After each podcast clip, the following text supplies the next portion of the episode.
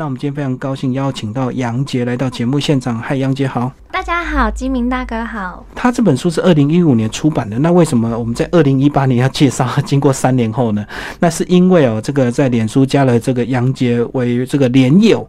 那最近几天就划到他的动态哦，他说出版社有通知他，他的这个书呢，呃，已经卖完了，要准备再版。那杨杰，你的书到底是卖了多少？然后最近要再版？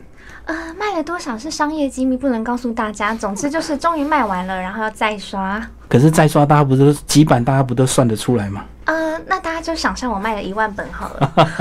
好，反正就是把过去的书都卖完了，准备再刷。那这次再刷，你的一些内容有没有再去做一些修正？因为我知道每一次刷了之后，有些作者如果对过去的一些章节或字眼有些不是很满意的话，他可能还要再稍微改一下。呃，就我是一个表里如一的人，所以没有任何的跟动。那杨杰一开始先跟我们的听众朋友介绍一下你的整个文学创作的一个历史，好不好？你从大概多久或者是多年轻的时候开始写？呃，其实我的创作历程算是蛮早的，也就是我从童年时期就是个非常喜欢写东西、看书的小朋友。就是我好像从三四岁的时候就会一直蹲在家里的地上，然后拼命的在那边，一开始是画画，然后后来就会自己写故事。然后其实上小学前我就会写很多国字，那后来上小学之后，就是呃，就那时候就看什么《红楼梦》。啊，还有萧丽红的《桂花香》，就我们爸爸妈妈年代很红的书。然后他小学三年级的时候吧，我就第一次用电脑自己写了一篇三万字的小说。三万对，然后我还记得那个内容就是很瞎。那个小说叫《蔬果传》，它的标题就是蔬菜的蔬，水果的果。然后什么叫蔬果传呢？因为有一对姐妹，然后姐姐叫梳子，金明大哥，你觉得妹妹叫什么？果子。哎，很聪明。对对对。然后这个小说开篇就是啊，不管我现在讲一下这个故事，就是梳子呢，有一天他就去拜访一个员外，然后他就知道说哦，一定要带伴手礼去，所以他就自己做了一盒糕点。可是梳子是一个三寸金莲，所以他走路就会一直扭扭扭，一直歪。所以大家走到这个大户人家说他的那个糕已经整个歪掉，就闭切了。然后呢，可是他自己不知道这件事，所以就打开糕点说：“员外员外，我带了我做的糕点来送你。”然后就被大家偷偷耻笑。然后反正整个小说内容就非常的瞎。我记得里面最荒谬的台词就是有一次我让一个女子跟就是送她东西的男人说：“啊，谢主隆恩。”就是我觉得那其实我的文字启蒙非常早，可是我的思想启蒙又很晚，所以其实那就是一个你很小的时候有一些想要对这个世界说故事的欲望，可是你其实没有什么内容可以写，所以就随便乱写一些自己想象出来的东西。那比较正式的文学创作大概是高中的时候开始，可能那时候遇到了比较对的老师，他是中部的一个诗人，自己也自费出版过诗集，那可能那个时候也开始会有一些。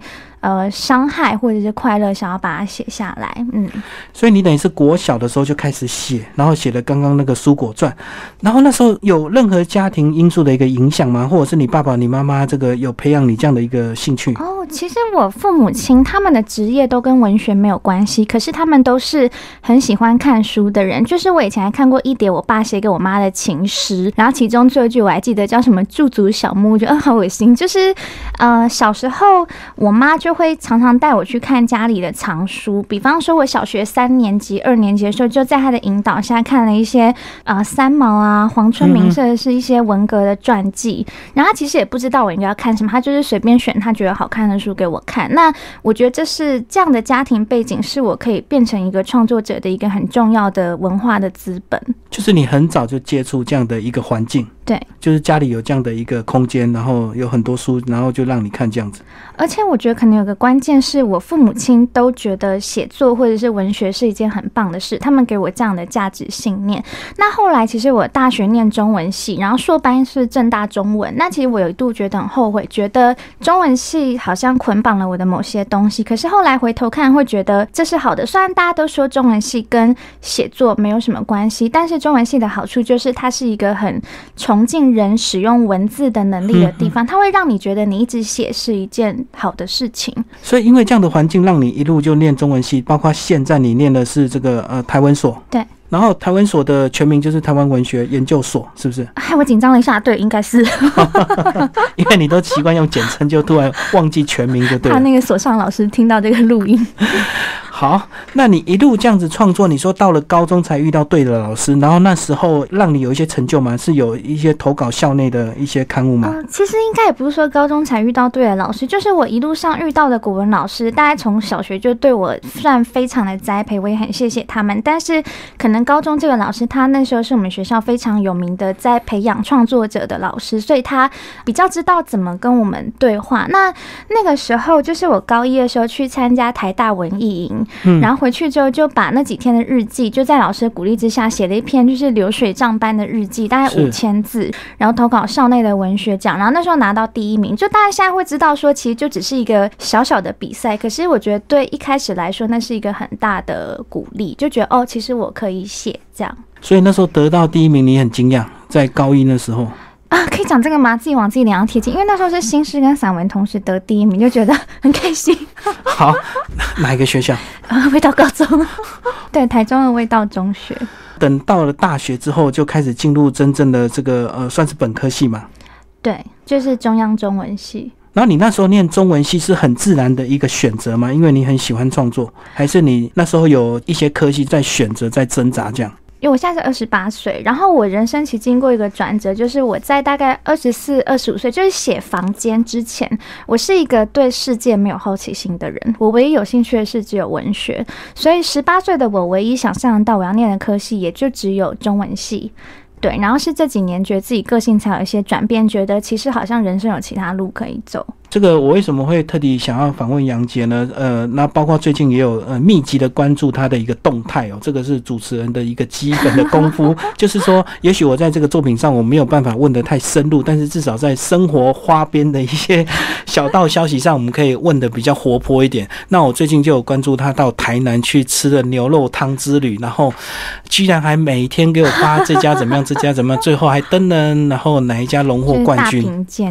对啊，那你为什么会去台南啊，？其实我是去评文学奖，我是去工作的，就是评那个台南三个高中办的府城文艺的那个奖啊，又忘记人家的全名，然后就想说有人帮我出交通钱，就啊刚好可以去喝牛肉汤。然后你讲到文学奖评审，我又看到你前阵子的那篇文章说，居然有一个学校干嘛干嘛干嘛，然后叫你 就是那个老师就打死不给那个人，因为那个学生 对很很很叛逆，还是说他从此就会很骄傲这样子？就是其实是这个老师讨厌这个学生，然后就觉得这个学生在文章里针对他，可是其实真的没有，那篇文章没有针对任何人。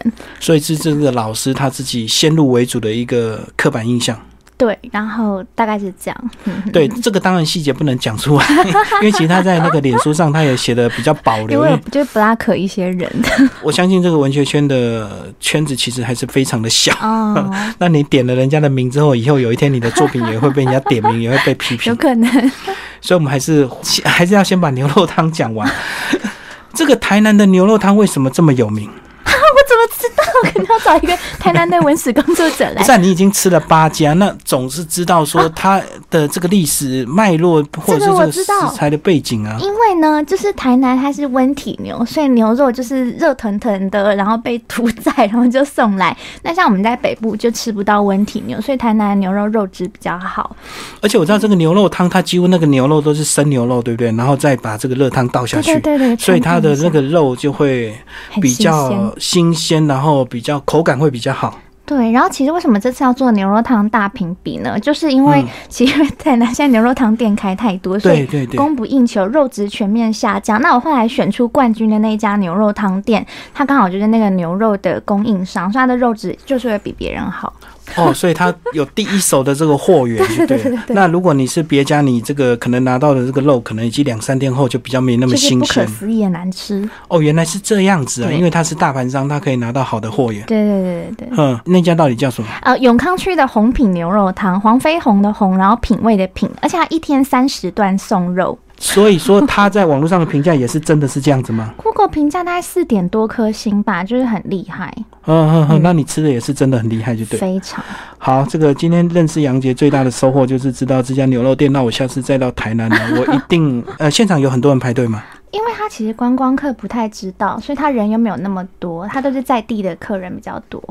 哦，所以要懂货的人才会去吃。那观光客有时候会被网络评价骗。其实我是被我高雄的朋友第一次带去吃，才发现这家店的。嗯嗯嗯。对，然后这次回访，而且我知道那个网络评价有时候这个自己人他就会找一些自己人来留评价。嗯，对，那留评价之后，他的评价很高，可是这个都是假的。对。好，先聊完这个 牛肉汤的这个八卦但。是我觉得牛肉汤的话题其实跟写作是很有关系的。就是我以前曾经被请去办一个讲座，在谈吃这件事，因为我是一个比较对吃充满热情的人。那我觉得其实那种那是一种对食物或者是对你的身体缺乏的东西，或某种关于动的偏执。那我觉得这跟书写的欲望其实很像。你讲的你很？清楚的讲，我完全听不懂你在讲什么。然后我现在很尴尬，我不知道要怎么问。没关系，这样就好。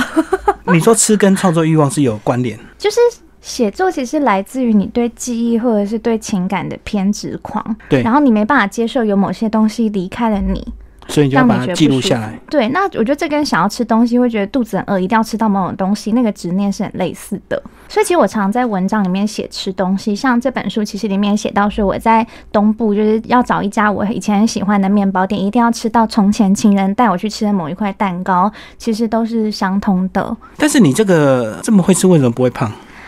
嗯，这个嘛就要谢谢我妈啦，我也不知道啊。这个关系。而且我想要继续问的就是说呢，呃，我知道有很多文学家他们都很文静、很内敛，然后其实像这个杨洁这种动静皆宜的女孩子很少见。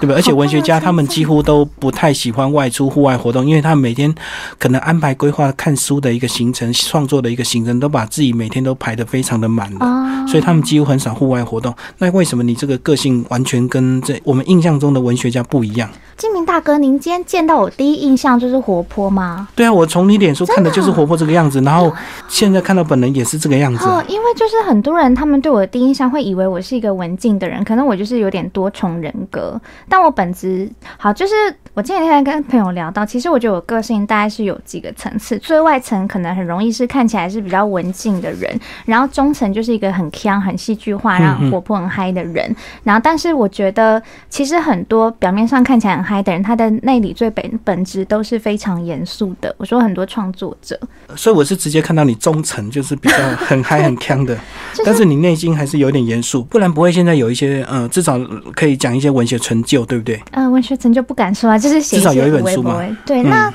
但是我在脸书上通常是使用中间那一层，就我不喜欢在脸书上太严肃的跟别人 fighting。之前那个文学奖的评审事件是我少数会比较严肃起来发文的内容，然后发之前我也考虑了很久，因为确实他有一点让你激怒，就对，所以你把这个事情想要，怒，在房间里尖叫。我还帮你修饰一下，说稍微激，想不到你自己就讲说颇为激怒这样子。那其实你这样子到处去评这些文学奖，无形中你你觉得对你自己个人创作会有帮助吗？看别人的东西，而且那些可能层次是比较低的，就是因为学生嘛，学生当然有些作品比较不会成熟。这个那话题，可而且有些人他不太喜欢花时间去看别人的东西，因为这些不入流。哦 我在想到那些我评过的小朋友，有的有加我脸书，我就开始冒汗，想这可以讲吗？就是这可能也可以再讲到我之前在景美改学生的作文。哦对，那当然某种程度上，或许这些作品大部分它的美学表现都还没有到一个成熟度。对，那。该怎么讲啊？讲直接一点，我觉得就是做公益回馈社会。这样子啊，因为有时候这个当一个创作者，或者是有心要当一个更上层次的创作者，他的时间就不会去跟这些人搅和，然后这个完全享受自己的一个孤独跟一个这个呃吸收上面可。是需要钱呢。但是说真的啦，嗯虽然是可能是觉得经济上，因为台湾的创作者都很穷，这真的没有办法。但是其实，在评审过程中，还是会常常被这些参赛者感动，虽然他们可能是比较稚嫩的高中生或是，然后在改学生作文的时候，也常常觉得他们教会我很多事情，像是该怎么说，就是我觉得这些时刻都会提醒我，不要对文字这件事太傲慢，或者是太习惯自己的那一套，就是要试着去理解哦，那到底别人是怎么想这些事情。那在跟这些就是比较年轻的创作者沟通的过程中，也常常觉得从他们身上得到很多，也会有那种看稿看到就哦快流泪的时刻。你的流泪是看不下去的流泪，还是不是是太？感动，就觉哦，得真的，嗯，那些小朋友他们通常都没有那种就是已经出道的作家那种已经拿好所有武器的油条，所以他们哦常在写作之中是非常真心的。就纯真，就对。对对对，很纯真。所以你讲的就是我现在这个年纪还能够写出这个国中的这个程度，就是纯真。呃，对，是吧？我不知对道，随便回答。没有啦，其实这个我相信你讲的这个用意啦，就是有些小朋友没有经过这个世俗的一些历练，所以他们的文字是很纯真，那无形中也会看到一些意外的收获、意外的感动。对对对。但是真的看到作品，真的像样的一个作品，应该是非常少数的。呃，不会啦，我觉得每一篇都有啊。你实在是太会做人了。好了，现在聊了这么多八卦，我们现在聊《房间》这本这个呃，这本《房间》就是以你自己个人经验为出发，对不对？对对所以你过去真的生命，你才二十八岁，为什么这么丰富的生命经验？啊，我还一直觉得自己就是生命经验太单薄呢。可是以我来讲，我觉得很丰富啊。还是说你你的擅长就是能够把一些生活周遭的一些小细节写得很很让我们看起来觉得很精彩。嗯，我觉得我可能确实是比较在意细节的。像其实书里面有一整集，就是那集好像是叫回收物吧，它整集都在写房间里面的家具，可能会写，比方说假设啦，比方说一条毛巾或者是一块冬天插电，就是拿来温暖身体的热敷垫，嗯，那可能就会对这些小物件大做文章，去从里面去写我跟人的关系，或是我跟世界的关系。那这可能是为什么？好像其实我觉得我的客观经验并没有真的很丰富，但还是写了一大堆乱七八糟的东西的原因吧。所以这个是用个人经验出发，再加诸很多想象。你有加入想象吗？想象吗？应该说。房间的风格其实是比较抽象、比较诗意，然后跟我现在的写作的习惯其实已经不太一样。那是一个曾经的时刻。那你说是不是想象？可是只能说，这应该算是一篇真实性蛮高的散文集。对，所以这个要了解你这个人的话，几乎这本书就是几乎你的过去的经验都在里面。但是这本书最奇怪的是，虽然在台湾很多时候散文写的是真实的事情，当然这件事可以再讨论。那我的书原则上是这样，可是我记得那时候书出来之后，就有看到评论，就是说这是一本从头到尾都没有告诉你作者到底发生了什么事的散文集。就就可能我那个时候有点惊，或者那时候我想要再跟读者或跟世界保持多一点距离，所以虽然我整本书可能都在写伤害或者写分离，可是我从来没有写出来说到底是什么伤害，或者是我到底跟谁分离。那那是我在二十五岁之前不愿意在文字里铺露的事情，但是这是我现在准备出第二本书想要做的事情，就会改用一种比较直接的方式写东西。好，所以因为这个经过几年的历练之后，你就决定要更直接一点。好，那但是书里面有写到说，呃，你这二十四岁的最后一天到了一间旅馆，然后一个人住，真的结果这个是真的吗？我一直想象，我一直在想说，这到底是你的事情，还是你去想象这一个人？真，我还记得是哪一家旅馆，设备不太好。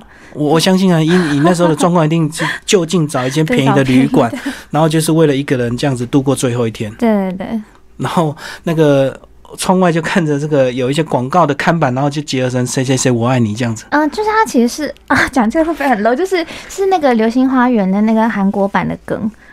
就我一直很喜因为虽然我虽然觉得韩版《流星花园》拍的很烂，但是我一直很喜欢那那里面那个他刚刚讲《流星花园》拍的很烂，我帮他 我说韩版韩版，韩版好，台湾的还可以对。台湾很棒，台湾很棒。好，所以我还想知道那天晚上到底是怎么样让你决定一个人要在一个旅馆过一个夜。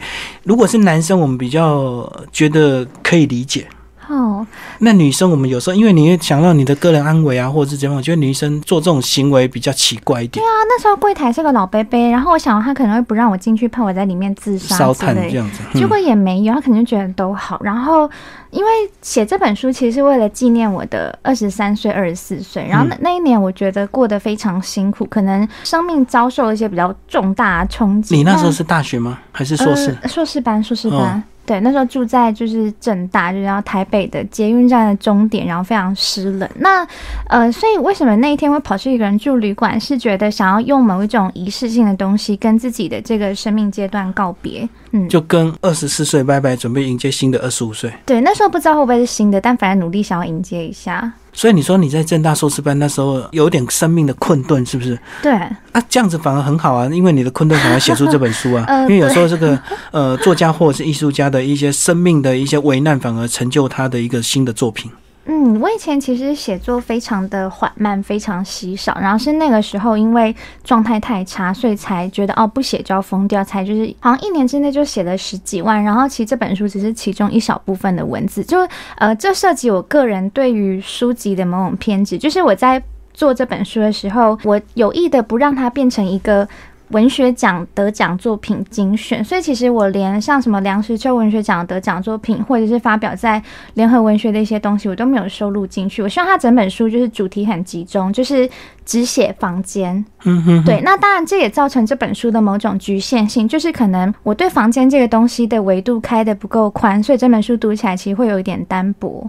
嗯嗯，对，但是我喜欢他这个很纯粹的状态。其实书出版之后，我就有跟编辑说，就是我很感谢你们的成全，让这本书就是不管是封面或者是里面收录的篇章或者它的编排，都是我想要的样子。好，虽然这个主题性有点单薄，可是对一些所谓的文学家或者是这个对文学比较懂得欣赏的人，反而会会意外的惊喜，觉得。看到你这件作品，另外的一种感受，对不对？因为一般大众可能会觉得很无聊，就大家可能觉得我有点宅吧。我想，就绕来绕去，就是在一个房间，然后写了很多这个细节。对对对，嗯啊，那我现在念的是就是最后一集的第七书里面的其中一小段。凌晨十二点降落桃园机场，靠窗位置，隔壁女子蜷缩毛毯，已被播放久违的台语广告。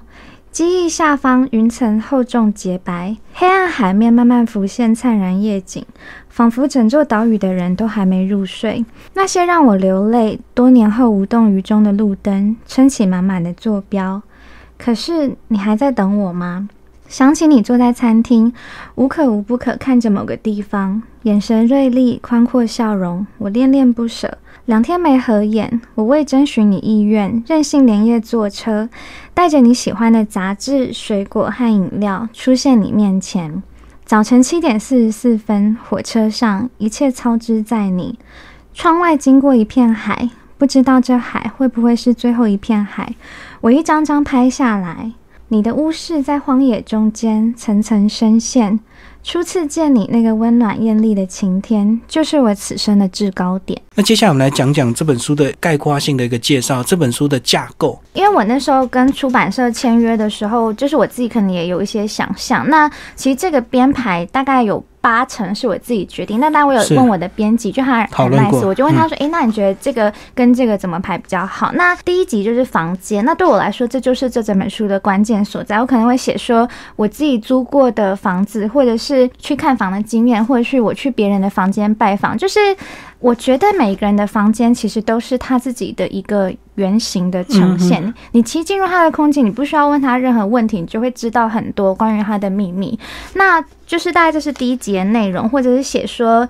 嗯，可能是就是什么，就是以前修课然后拍片，可能老师就叫我们去一个很奇怪的空间拍，那就也会去写说，哎，那我在那里看到那些人居住的形态，就是我那时候会觉得，好这样讲好，就直白一点讲，就是呃，你住在一间有。厕所的房间跟一间没有厕所的房间，我觉得这半年下来对人格养成会有某种影响，就是就是套房跟雅房的差别。对对，就是你可以每天裸体大便，跟你每天一定要穿上衣服才能大便到外面。对对对，我觉得这个一定对心理会有一些影响。那第二集就刚才讲的回收物，就是我在第一集处理也是房间这个东西，但是我觉得房间跟人。跟他的居住者跟里面的器物其实有某种三角关系。好，这样讲好了，就是我就是之前都会跟大家讲一个故事。好，比方说钥匙，钥匙这个东西，就是你如果要进入一个房间，不管这是一个富丽堂皇或者是很狭窄的地方，你一定需要钥匙嘛。对。可当你踏进去之后，你又可以把钥匙直接丢到外面，就是不会影响你在这个房间里的活动。但是当你离开这个房间，这个钥匙又是唯一能证明你跟这个房间的关系的信物。那好，我讲一个比较容易懂的。对对对对好，不要讲门把好了。金明大哥，你知道你家里的门把是什么颜色吗？其实我们根本不会仔细看。对。就是我到现在都不知道我的就是就是宿舍那个门把到底什么颜色，但但是呢，我有个朋友，他就发生过一个会让全天下门把都觉得很开心的故事。就是 我这个朋友呢，他以前交过一个公主病的女友，嗯，然后这个公主病症候群什么呢？就这个女生她去餐厅啊，她有看到比方说柜台上摆的很可爱的东西，她就会指那个跟服务生说：“哎，这送我，我要这个东西。”用凹的就对。对，然后或者是跟他兄弟出去，他就一直骂别人说：“你这人真的是得得得得得得。”所以我。这个朋友呢，他就以一种壮士断腕的心情跟这女生交往了三年，然后呢 就得了忧郁症，然后在家养病。然后因为他就是吃那个药物会有副作用，然后就会一直昏睡。那这时候呢，公主她就你觉得她就会直接被分手吗？对啊，对啊，很正常嘛。哎，她是公主，怎么可以跟他提分手？所以呢，这个公主就开始夺命连环扣啊，传讯息、传赖什么什么。可是我这朋友就已经睡着啦，就他根本就不清醒，所以就找不到他。那这个时候怎么办呢？直接拿钥匙去开门啊！杀去他家，可是他没有他家钥匙，哦，是，所以呢，这时候他就找了锁匠来，然后结果那个锁匠就来的时候，就拼命的在解这个门哦，锁。可是呢女，生找锁匠来开男生的门，可是呢，就他们家这个门锁设计非常精密，所以这个锁匠开了两个小时都还打不开。哼，然后这时候怎么办？怎么办？用踹的啊？怎么办？用破坏的啊？没有，那公主是很气质，在找第二个锁匠。哦，哦然后第二个锁匠来老半天还是打不开，然后呢，第二个锁匠就把外面的门把直接整颗挖掉。哦，我懂。然后没想到挖掉外面这个门把之后呢，里面还有另一扇更精密的门，更难开。嗯那这时候公主她终于恢复了正常人类的智商，她终于想到说啊，如果进不去别人家该怎么办？她就打电话给那个朋友的妈妈说：“阿姨阿姨，我现在在你们家门外，然后我就是挖掉你们家门把，还是进不去，你快点回来帮我开门。嗯然后就是妈妈就气急败坏打给爸爸说：“爸爸爸爸，快点回家保住我的门把。嗯然后呢，他们后来就是爸爸要冲回家，然后就换了一个全新的门把。那这个故事虽然非常悲剧，而且让我的朋友就是忧郁症更加的严重。可是如果从门把的角度来看，这是一个非常愉快的事情，就是门把终于有引起全家人注意，光耀门楣的一天。哇 你说了老半天，原来你是帮门把代言，他终于被人家 开一下门把的价值他。终于被人家重视了，因为如果没有这样的一个关系，我们每天打开门把之后就关起来，根本不会注意它到底长什么样子、什么颜色。嗯，好，那最后他们现在到底怎么样？我突然很想继续问这个故事，你的书有点不太重要 最。后最后有分手吗？分手分得一干二净，我的朋友终于成功脱逃了。然后后来有恢复他的这个忧郁症好了吗？我觉得他现在身体应该要好一点了。哇，这个居然有人公主病公主到这个程度，你的生活怎么那么精彩？为什么你都会遇到这么奇怪的人？还是念文学的人本来就会很多这个小自我、小宇宙在里面？可能奇怪的磁场会互相吸引吧，应该我自己也不太正常。好，对，那个以前你是长头发，这两年突然变短头发，对，因为我就是长发留了十年，我就是很羡慕短头发的女生，所以就直接把它剪短。所以你剪短的原因纯粹是因为想改变个心情、改变个造型吗？还是因为觉得突然觉得这长发很难整理？就是其实呃，这样讲有点，我之前有几年时间留长发，是因为我很怀念我的高中生活，所以我想要长得跟高中一模一样。嗯，对，但后来我觉得我进入另一个阶段，就要往前看，然后就很羡慕短发的女孩子。其实就单纯就只是觉得想要知道自己短发是什么样子。对，那现在已经短发两三年了，就是有比较习惯，因为一开始剪短发的时候，会觉得自己好像还是用自己是长发这件事在观看自己是短头发，但我现在差不多忘记了自己长发的时候的状态。对，为什么我特别提呢？因为我为了要做功课，我把杨杰的这个脸书重新划了一遍，我就看到她以前长头发，然后这两年突然变短头发，我就很想问这个问题：说一个女生都有时候剪短头发，是因为这个有时候是因为分手啊、情伤或者是一些特殊的重大的灾难，她才会突然下定决，心因为。我那个时候剪短发是我在景美女中实习，然后我第二天学校同学都就学生都问我说：“老师，你是不是失恋？”我说：“没有啊。”啊，其实刚还没讲完这本书的好架构，就是刚才跟大家讲的集一跟集，然后集三就叫嗯外扫区。那什么是外扫区？是如果以房间为核心，那比方说邻居或者是一些什么巷口的小贩，我觉得他们就是我的外扫区。所以集三就在写一些周边的景观，其实主嗯要是正大，比方说是那边有合体，或者是那边的后山。然后集四的话就叫违建、违章建筑。然后这一集是在讲说我一个人就是在云南跟四川的藏区的高原旅行的事情。就是我觉得当你对居住这件事过于迷恋，最后你生命中那个圆形的空间，它就会变成你自己一个逃不开的违章建筑。那集五的话，就最后一集，它叫地气物中书，就是埋在房间底下那个秘密。那它这一整集都是我写给某一个人的情书。埋在房间地下的东西，你是指有些东西是可以挖个洞把它埋起来，那是呃反正就影射说你你对某一个人的一个告白就对了。告白吗？呃，就是一个是情书呃，对，就是逝去的记忆，然后就把它埋在房间底下，这样。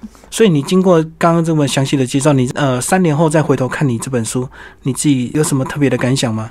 感想哦，就是翻的时候会觉得，哦，原来我曾经这样活着，所以当初那个状态是不好的，但是嗯又值得怀念这样子吗？因为我觉得那其实是一个很纯粹的状态。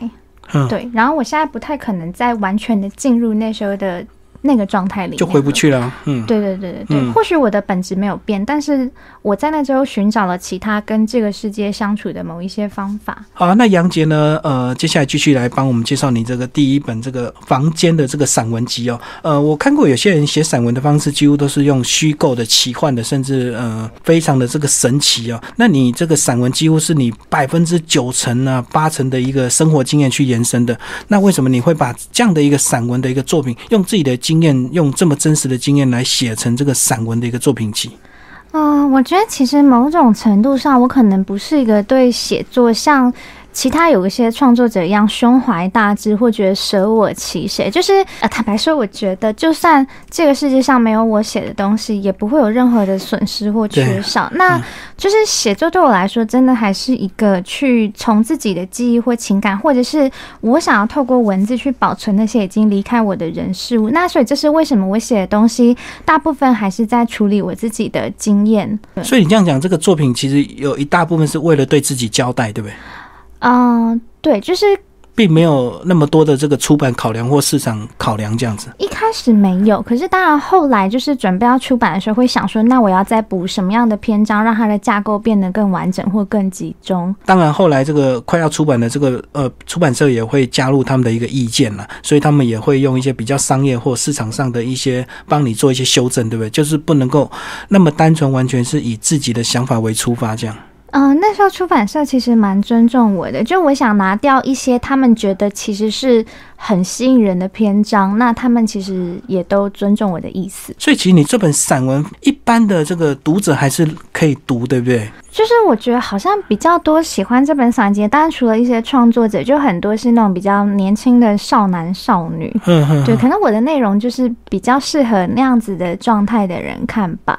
所以他们这个少男少女看了之后，所以少年少女的状态应该是说，他们就是那种对生活还有一些想象，还有一些梦幻这样的一个期待。比较纤细敏感，因为毕竟我在写的其实是一个失恋的人内心的小宇宙。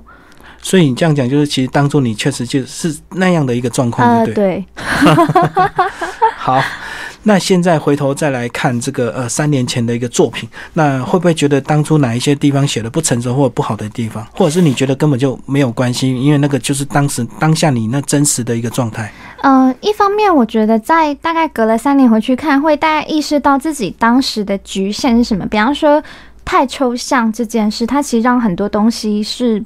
不够完整，或者是文章其实没有被写到某一些点上，我回避了太多的事件。可是，就像刚才金明大哥说的，我觉得那也是我当时一个很真实的，就是这个散文，它那个文章的形式，它的风格，其实就是我当时生命的再现。那现在我不可能再那样写东西，那样子的诗意也不是我现在能够达到的密度跟浓度。所以，其实我觉得，就我每次偶尔重新打开书，都觉得还蛮珍惜的。嗯，好。嗯最后，这个对这个第一次认识你，或者是第一次这个拿到你作品的人，呃，他们在阅读前，你会不会对他们有一些建议？还是说，其实有些人呢，这个艺术家都很随性，随便你看，反正你看得懂就看得懂，看不懂自己想象有没有关系，啊，其实我也是这样觉得。